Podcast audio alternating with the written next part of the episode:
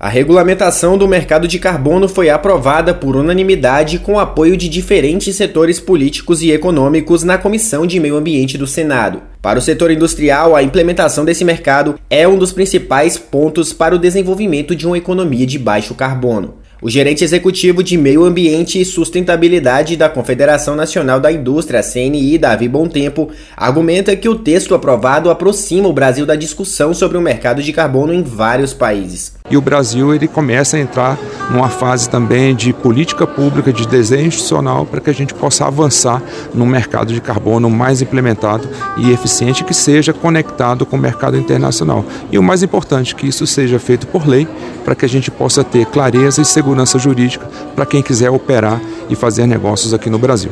O projeto foi aprovado na última quarta-feira após acordo da relatora, a senadora Leila Barros, do PDT do Distrito Federal, com a bancada do agronegócio para tirar o setor do sistema brasileiro de comércio de emissões de gases de efeito estufa. Caso não haja recurso, a proposta será enviada para análise da Câmara. A senadora Tereza Cristina, do PP do Mato Grosso do Sul, é membro da Frente Parlamentar da Agropecuária e ex-ministra da Agricultura. Ela afirmou que a frente e a bancada do agronegócio estão muito confortáveis com a aprovação da proposta. O líder do governo no Senado, o senador Jacques Wagner, do PT da Bahia, destacou o diálogo entre os diferentes atores para chegar ao texto aprovado. A matéria, evidentemente, ainda vai para a Câmara.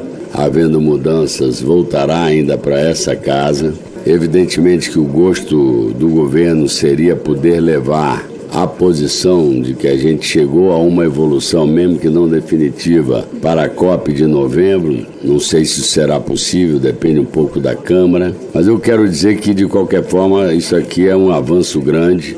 Segundo nota técnica divulgada pela Câmara dos Deputados, a criação do mercado regulado de carbono é uma oportunidade para fortalecer a competitividade brasileira no mercado internacional. De acordo com o documento, 48% da matriz energética brasileira tem participação de fontes renováveis, enquanto a média mundial é de 15%. Esse percentual chega a 83% no Brasil, considerando apenas a matriz elétrica, contra 29% no restante do mundo. Além disso, o mercado de carbono deve contribuir para o Brasil cumprir compromissos climáticos. Reportagem Fernando Alves.